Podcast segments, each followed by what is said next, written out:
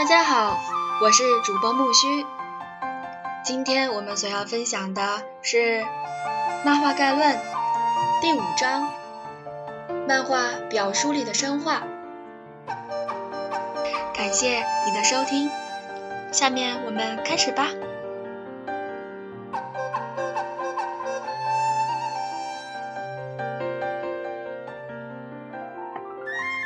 使用文字语言进行心理描写是小说的一大进步。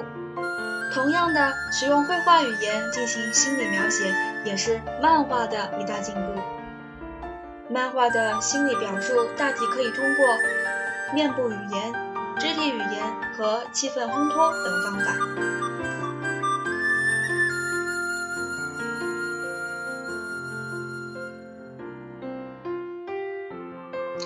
下面我们开始来了解第一个漫画表述力——面部语言。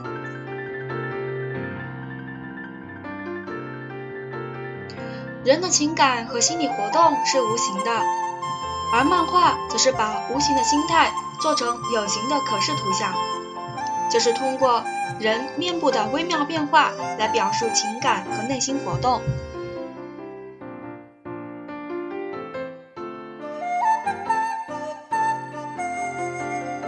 人最能表达情感的是面部的两只眼睛和一张嘴，称之为传神三点。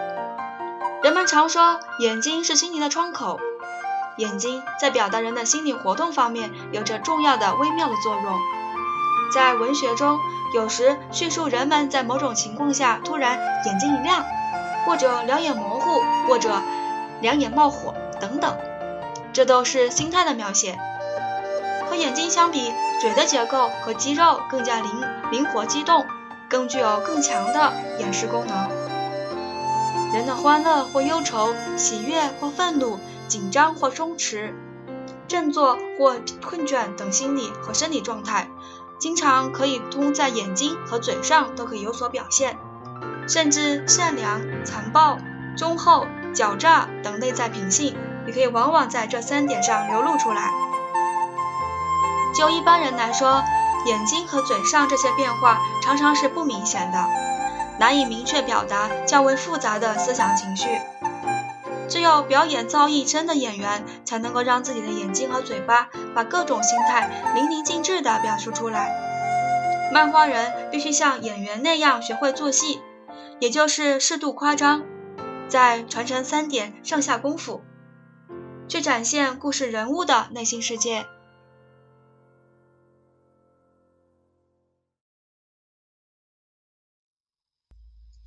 人的眼睛像一面凸面镜，可以把看到的景象反映在上面。因此，有的漫画人也利用这一特点，在眼球上做文章。眼球的印象可以是当事人实际看到的东西，也可以是他想象中的东西，或者作者设定的某种特定的东西。这是漫画独有的表现手法。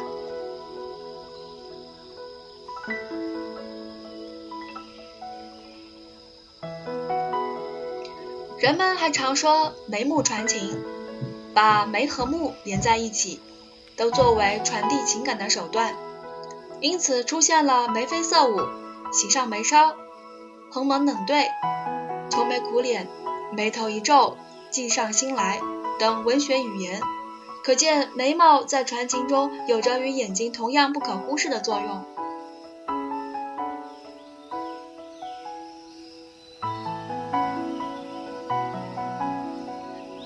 眼睛传神的还有眼泪，眼睛里含泪和不含泪，只是一两滴泪和嗯涕泪纵横，都是表达各种不同的心境。诗人可以用泪飞顿作倾盆雨来形容畅快淋漓的大哭，这种像倾盆大雨一样的哭，生活中是没有的，电影、电视无法显示，而漫画却很容易做到。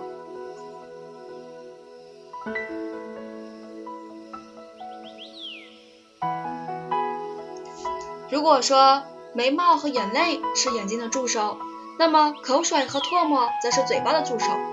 譬如流口水表示口馋或者贪婪，唾沫飞溅表示没有教养和粗野等等。三点之外，汗水也可以帮助表达内心活动。人们在劳累、紧张、恐怖以及虚脱等情况下会流汗。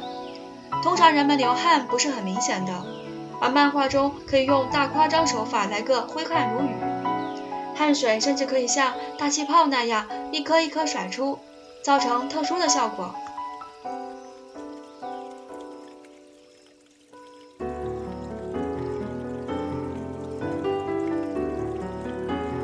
第二个漫画表述力是肢体语言。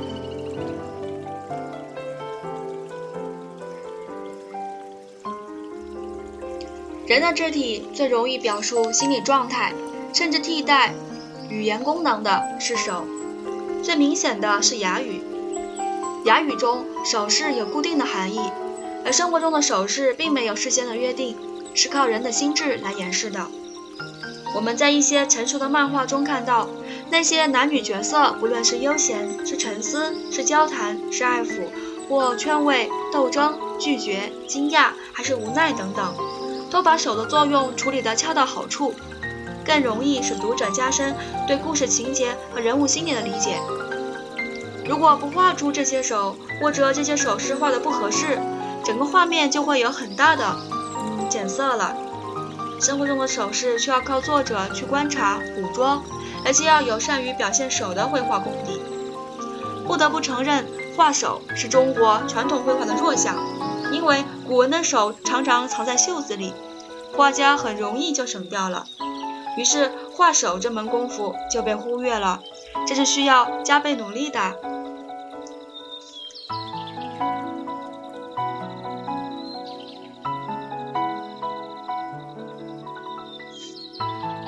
描写心态还可以借助全身的形体动作。生活中，人的喜怒哀乐都会在身体的某些部位得以整体、整个形体上的有所反应。这种反应也往往不很明显，不容易被人察觉。漫画人则应抓住这种微小的变化加以发挥，用夸张或大夸张的手法表现出来。如大吃一惊的时候，可以让整个身体倾倒，甚至来个一百八十度转大转弯，这就是漫画。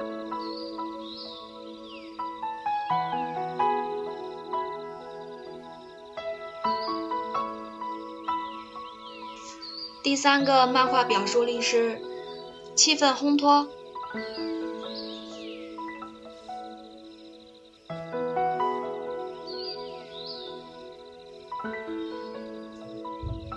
除了用面部语言和身体语言表述情感和心理活动外，使人身体以外的某种气氛或自然环境也会起到一定的作用。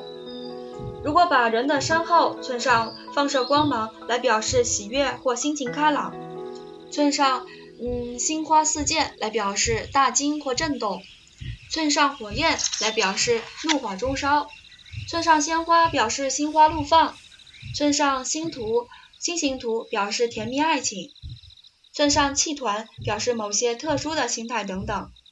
此外，还可以在背景上用一些自然景象来烘托人的特定心情，如阴云密布表示心情抑郁，呃朝阳初升表示新的开始，艳阳高照、鲜花满地表示嗯时来运转、前途光明等等。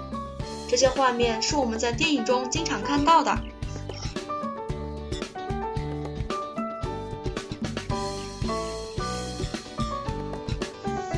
四个漫画表述力是漫画蒙太奇。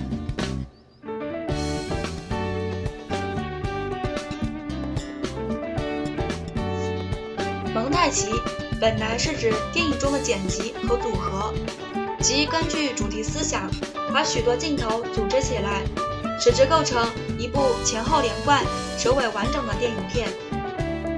漫画蒙太奇就是把电影蒙太奇应用到漫画中，把一个一个的画面组合成一个画页，再把一个一个的画页连接成符合主题要求的完整故事。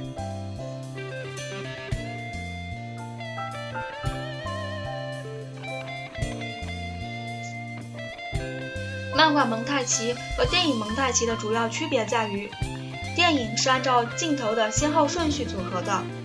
漫画是把几个画格并列组合在一个画页上，这就不但要求达到故事情节所需要的效果，而且还需要表现出每个画页的协调和美观。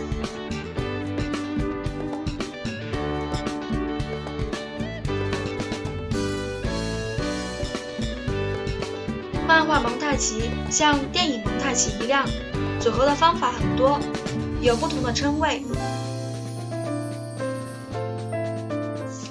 叙事蒙太奇，叙事蒙太奇即按照故事发展的自然顺序来组合，其中包括近景、中景、远景、特写等多种画面。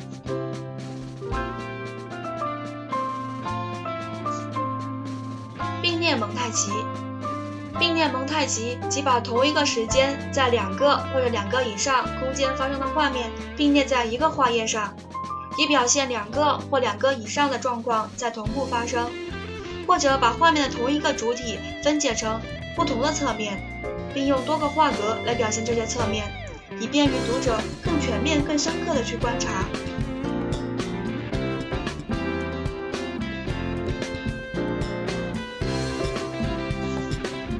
情绪蒙太奇，情绪蒙太奇。即把人的情绪、内心活动与外在的状况有机的交织在一起，画面与文字也相互交错，画格往往打破常规顺序，以表现人的某种心态或者梦境。这种手法多出现于少女漫画中。此外，电影中的多种蒙太奇手法都可以在漫画中加以借鉴和应用。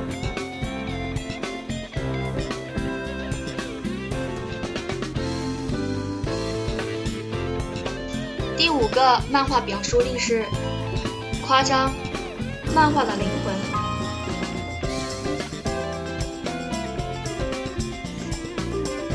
英语中的嗯，caricature 是从古老的法语和意大利语中词汇演化而来的，拉丁语为 carros，指的是一种高炉式的货运马车，后来逐渐发展为装货。负重之超重负荷，进而演变成为引人发笑的夸张模仿。所以说，漫画从一诞生就是与夸张分不开的。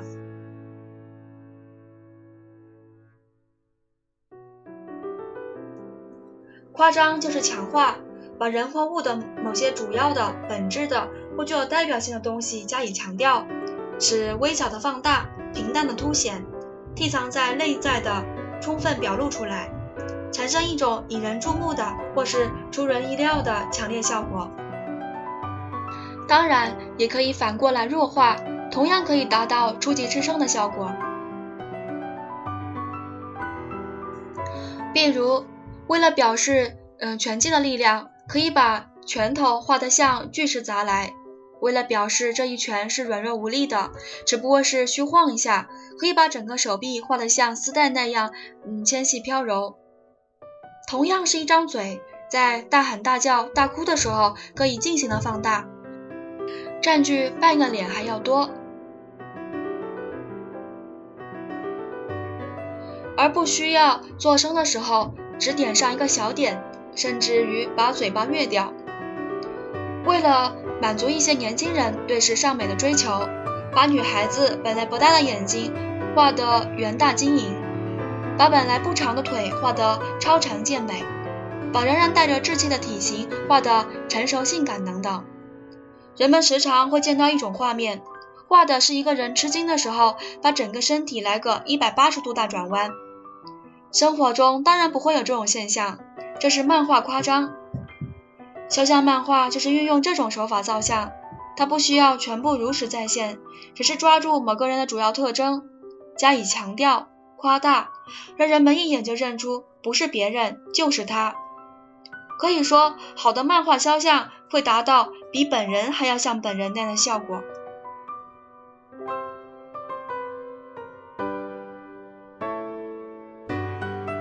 那么，完全写实的故事，漫画故事是不是要夸张呢？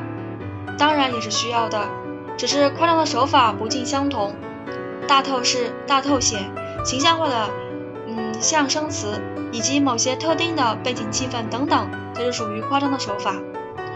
这些手法下的造型虽然来自生活中的真实，但已不完全等同于原态的真实，而是根据情节的需要做了特殊加工。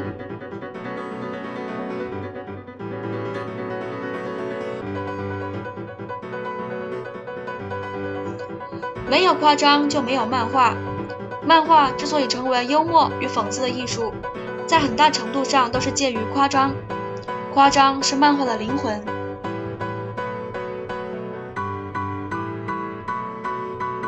第五章，漫画表述力的深化，今天就播讲到这儿了，感谢你的收听，我们下一期再见哦。下一期是第六章，漫画的分格，期待更新，谢谢。